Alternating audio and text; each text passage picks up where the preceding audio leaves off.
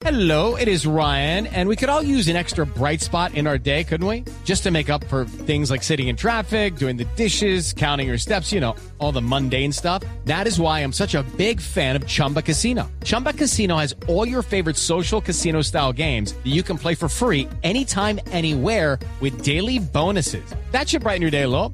Actually, a lot. So sign up now at chumbacasino.com. That's chumbacasino.com. No purchase necessary. BGW. Void were prohibited by law. See terms and conditions. 18 plus. Bueno, pues mire, hemos invitado para hablar de eso, de las edades, de las características, de cómo ir asumiendo los años. Hemos invitado a mm, Nancy Colimon. Ella es directora científica del geriátrico Renovarse. Es médico psiquiatra y expresidenta de la Asociación Colombiana de Psiquiatría Biológica. Doctora Colimon, muy buenos días. Buenos días a todos, buenos días oyentes, ¿cómo están? Bien, ¿usted hasta qué edad quiere vivir? Estaba escuchando la encuesta y pensaba, no sé, pero idealmente a mí sí me gustaría llegar como sobre los 90 años. ¿Cierto? Sí. Es como, como lo apenas. Ya después es como mucho. Claro, pero básicamente eso depende como de la forma en que uno haya llevado la vida, porque escuchando a las personas Mm. que, que entrevistaron que decían hasta los 60, hasta, los los se- 70, sí. alcanza uno a intuir que ha sido fuerte Duro. para pensar que uno solo quiere vivir 60 años. ¿no? Sí, sí, sí, eso es, es cierto. Pero bueno, usted que maneja a personas eh, muy mayores, ¿qué dicen ellos que ya están en esa edad? De vivir esa edad hasta cuándo? Mira, yo soy psiquiatra y la mayoría de los pacientes que viven conmigo tienen ya un deterioro neurológico, es por eso que viven conmigo. Nosotros no somos un hogar, eh, digamos, gerontológico donde están personas adultas mayores completamente funcionales. La mayoría de los que viven conmigo tienen una alteración de la función que ha sido dada por una enfermedad neurológica, por una enfermedad mental, pero básicamente por una enfermedad que cada vez se hace más común, que es la demencia. Entonces, digamos que una de las características de la demencia es que se pierde la capacidad Ah, no. de hacer introspección. Tú ya no tienes la como la misma conciencia de lo que pasa contigo cada día. Claro. Pero lo que tú ves desde la parte emocional es que están aferrados a vivir. O sea, yo no veo un paciente que diga, bueno, ya, hasta aquí quiero ya quedarme hasta aquí. Eso es muy raro. La mayoría están aferrados a vivir porque el sentimiento por la gente que los quiere sigue estando ahí. Claro. Sí, limitaciones pero-. Me imagino que es el instinto de conservación también, ¿cierto? Exactamente, sí. Y yo, yo sí quería preguntar, por, sobre todo por el hecho de que, bueno, mm, eh, hay una edad, digamos, eh, o tal vez existe un momento en el que la gente, eh, pues, empieza a sentirse un poco excluida. Eh, digamos que, bueno, tienen hijos, entonces los hijos se casan, los hijos se van de la casa, eh, tienen de pronto algún problema, entonces pues ya están buscando un hogar para, para esa persona que es más adulta y demás. Em, digamos que cuál es el hecho que hace sentir ya a la persona... Pues mu- muy anciano, porque hay, porque digamos que, que hay gente que, que se- no se siente muy vieja, que siempre se siente joven, que tiene un espíritu joven, pero, pero hay hechos que definitivamente pues afectan eh, mentalmente, que, que hacen sentir a la persona pues un poco más, más mayor, más adulta, más anciana y que puede afectar incluso para el estado de ánimo. Mira, el deterioro normal del cuerpo comienza a los 30 años, aunque tú no lo notas. pero Claro. desde los 30 ya empiezan algunas células a no reproducirse de la misma manera, a no reponerse de la misma manera. Con el paso de los años, dependiendo de la forma en que la gente haya vivido, de su alimentación, de su estilo de vida, de los hábitos en general, como va a hacer ejercicio y fumar, empiezas, empieza el cuerpo como a sentir realmente el peso de los años. Entonces, existe una edad límite para que empieces a sentir que ya no eres el mismo, pues realmente no, pero más o menos a partir de los 65 años porque hay otros cambios sociales que tú mencionabas.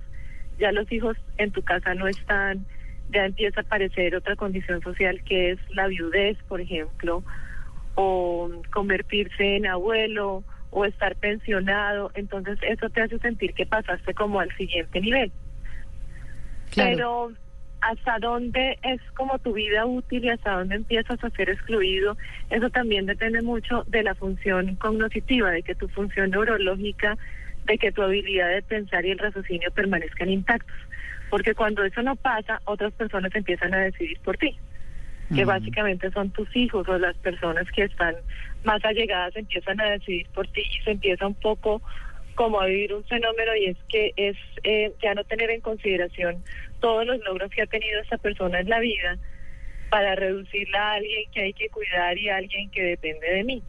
Claro. Es parte de lo que nosotros hacemos en Renovarse, es eh, mantener ese vínculo, rescatar ese vínculo y a través también de terapias ocupacionales y terapias de reminiscencias, mantener siempre vivo el espíritu de la persona que fue. O sea, si yo fui muy activo, si saqué, no sé, ocho hijos adelante, pues hombre, es porque tengo la capacidad y he tenido los valores para hacerlo y eso es algo que no se debe desconocer nunca. Hmm.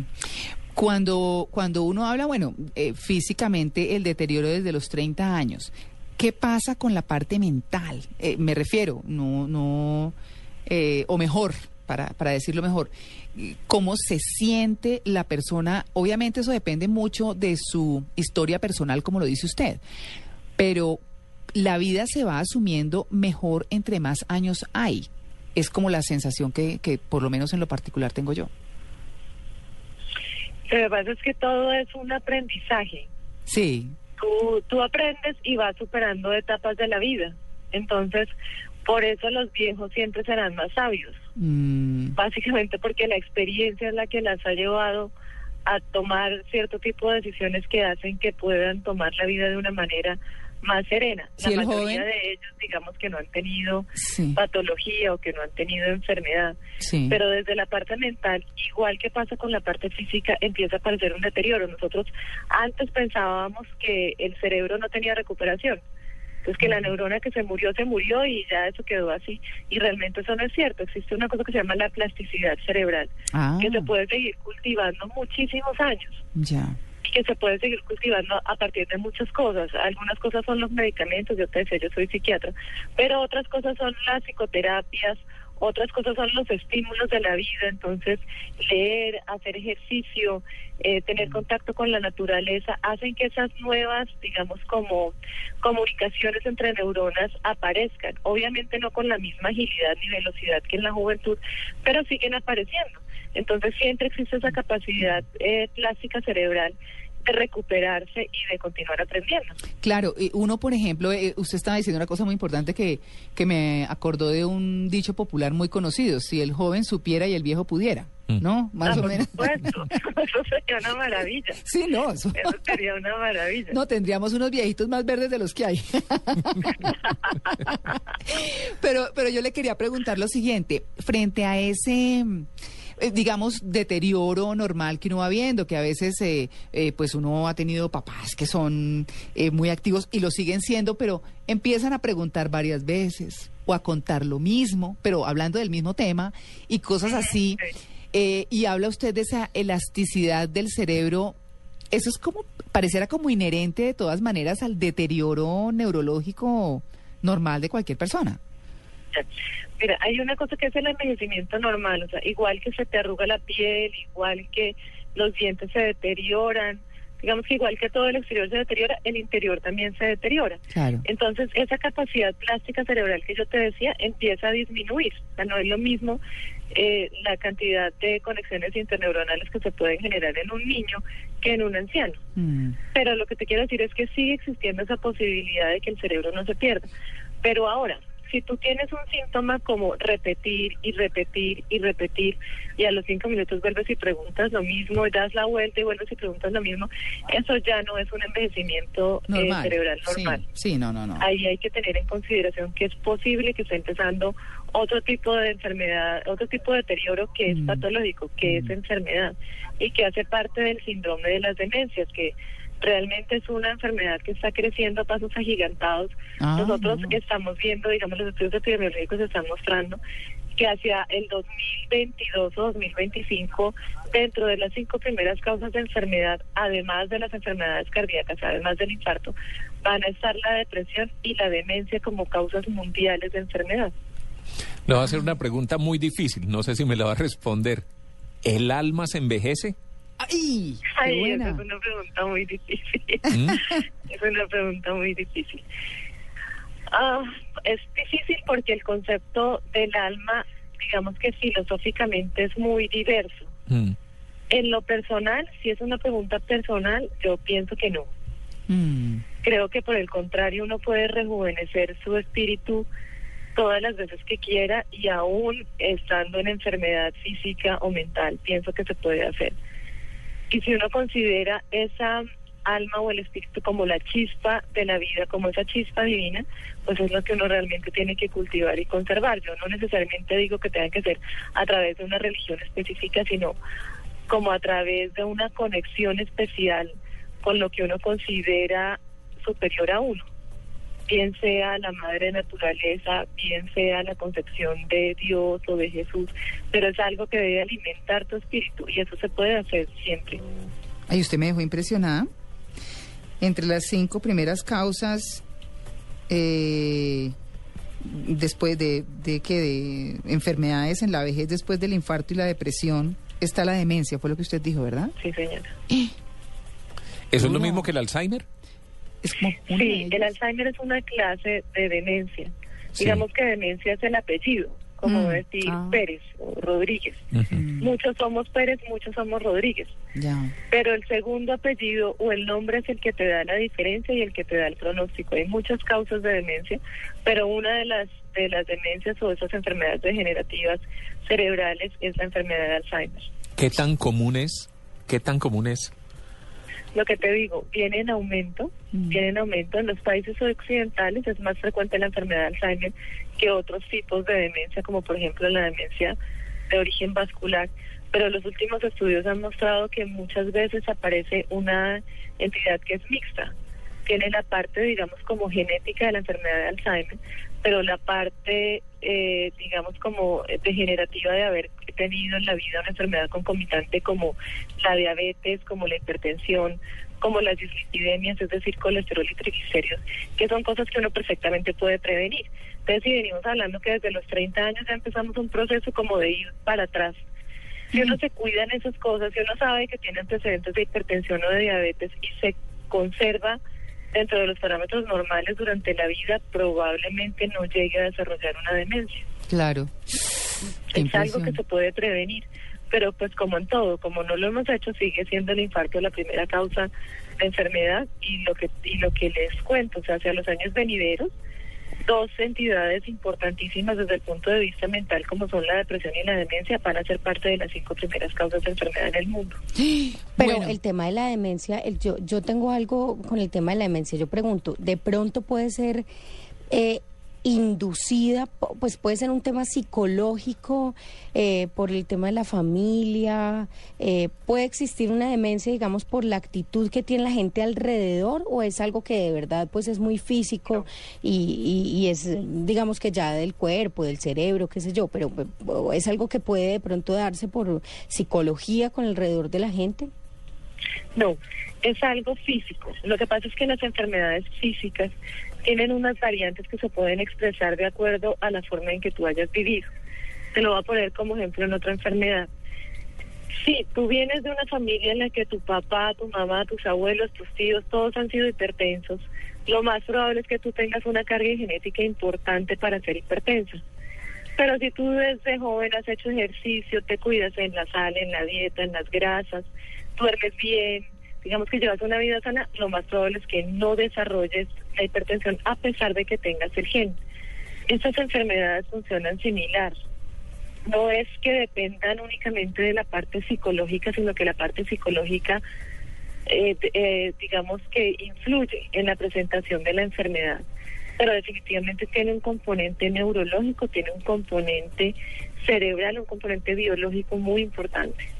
Claro. Una pregunta ya para irnos es, en promedio, porque obviamente depende de la historia de cada quien, de la herencia de cada quien, de cómo esté su organismo, en fin, de muchas cosas, pero en promedio, ¿cuánto, a qué edad puede llegar una persona con sus capacidades y sus cosas, sin quitar pues las dolencias y las cositas como que se vuelven normales, pero, pero hasta qué edad es como, como bien? No, hay gente que puede llegar a los 100 perfectamente lúcida, probablemente con otros achaques, Eso, pues sí. pero perfectamente lúcida. Lo que te digo, esto es una enfermedad No es porque tú te envejezcas que realmente tengas que perder todas tus facultades. Algunas se disminuyen, digamos, la capacidad de atención, como la atención y la concentración se te van a disminuir, los horarios de sueño se van a alterar, pero eso no quiere decir que no seas funcional desde el punto de vista cognitivo y no tengas el juicio para seguir llevando tu vida. Entonces hay mucha gente que llega hasta los 100 o los, la gente que es longeva llega perfecta, a muchos perfectamente lúcidos. Entonces el que no está perfectamente lúcido, así tenga 60 o 50 años, hay que estar encima pensando que hay que hacer el diagnóstico temprano de alguna enfermedad que definitivamente tiene tratamiento. Por eso existimos nosotros y muchos otros centros que lo que hacen es tratar de impedir que esas enfermedades se, eh, digamos, como que progresen muy rápidamente y se pierda la calidad de vida de las personas. Claro. Pues bueno, ahí está la doctora Nancy Colimon, directora científica del geriátrico Renovarse, médico psiquiatra y expresidenta de la Asociación Colombiana de Psiquiatría Biológica. Muchas gracias por explicarnos, bueno, este tema de la edad que no es fácil, ¿no? Eh, sí, hasta dónde se quiere llegar, tan individual, la salud como es, el espíritu como es, que lo preguntó Tito. Mm, sí. Ese espíritu de pollo de Tito. Yo me envejeceré, pero mi mente no. No. Y tu espíritu tampoco. Tampoco, no, ese Es- Tito es un pollo. Entonces aquí tenemos pues... Doctora Coliman, muchas gracias. A ustedes muchas gracias, que tengan buen día y buen día a todos los oyentes. La edad de- deportiva de las mujeres. ¿Deportiva? Sí, a los 17. Ay, Tito. Sexo, sexo y compras. A los 25, sexo, sexo y compras. A los 35, compras, sexo y sexo. A los 48, compras y algo de sexo. A los 66, compras. Ay, no, ¿qué tal, Tito? ¿O quiere pues las del hombre? Sí, sí, sí. ¿Sí? Ah, Bueno. no, es Sí, que, sí, este es viejo, no, este sí. es viejo, este es viejo. Ajá. Entonces comparado con los animales. Ah, ya. Sí, de los 10 a los 15 como el miquito, con el banano en la mano. De los 15 a los 20. Está en la mejor edad. Se come todas las florecitas. Hasta las uñas, sí. Todas las florecitas. No, porque es como los animales. De los 21 a los 30 es como el gallinazo o como el buitre. ¿21 a los 30? Sí, de los 21 a los 30 se come todo lo que se le acerca. Carroñero total. No, qué horror. No distingue de los 31 a los 40. Más elegantes, como el águila, escogemos antes lo que nos vamos a comer. De los 41 a los 50, como los loros, ¿Qué? come poco y habla mucho. De los 51 a los 60, como el lobo, persigue a Caperucita, pero al final del cuento se come a la abuelita. Ay, ¿qué tal? Y, y de los 61 en adelante, ¿Qué? como el cóndor. Con dolor aquí, con dolor allá, con dolor por ese lado. Ay, no. Ay, no, qué horror. Ocho, eso- bueno, ahí Sí. quedamos parejos. O uno más pesadito, No, no. chiquito. Más pesado, chiquito. Sí, el de las 3P del hombre. 3P. Sí, las 3P. ¿Cuáles son las tres ¿Disculpas P? por adelantado o no? Sí. ¿Sí? Cuando es joven, Ay, pene penetra perfecto. Ay, Tito. El maduro, pene penetra poquito. Mayor, pijama, pantuflas, peito.